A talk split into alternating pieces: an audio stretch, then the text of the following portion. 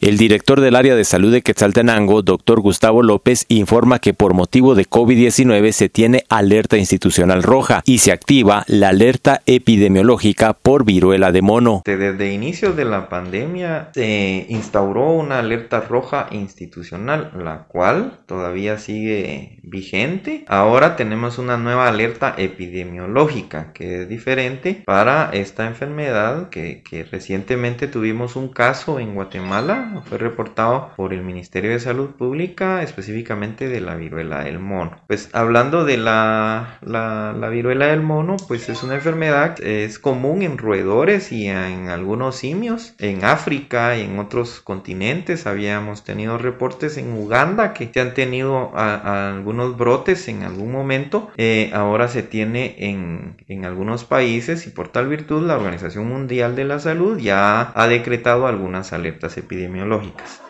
Eh, Guatemala ha, decretado la alerta epidemiológica desde que se han conocido los casos en otras partes del mundo, pero ya en Guatemala ya hay un caso que ya fue confirmado y se tiene a bien investigar tres casos más. No se han tenido reportes. Pues esta enfermedad es de origen viral. Las características es que tiene un periodo de, de incubación de 5 a 21 días aproximadamente desde el contacto. Pues en esta alerta epidemiológica lo que se prioriza es la búsqueda de casos, la búsqueda activa de casos. Aquí tenemos eh, los casos sospechosos, se mandan al laboratorio nacional para que se pueda hacer el diagnóstico de la manera más pronta posible. Pero en esta alerta epidemiológica lo que nosotros hacemos es una búsqueda activa de casos. De acuerdo a la sintomatología, de acuerdo a las características de esta enfermedad, hacemos nosotros nuestras evaluaciones, mandamos al laboratorio nacional para tener la confirmación de los casos. Desde Emisoras Unidas Quetzaltenango informa Wilber Coyoy, primera en noticias, primera en deportes.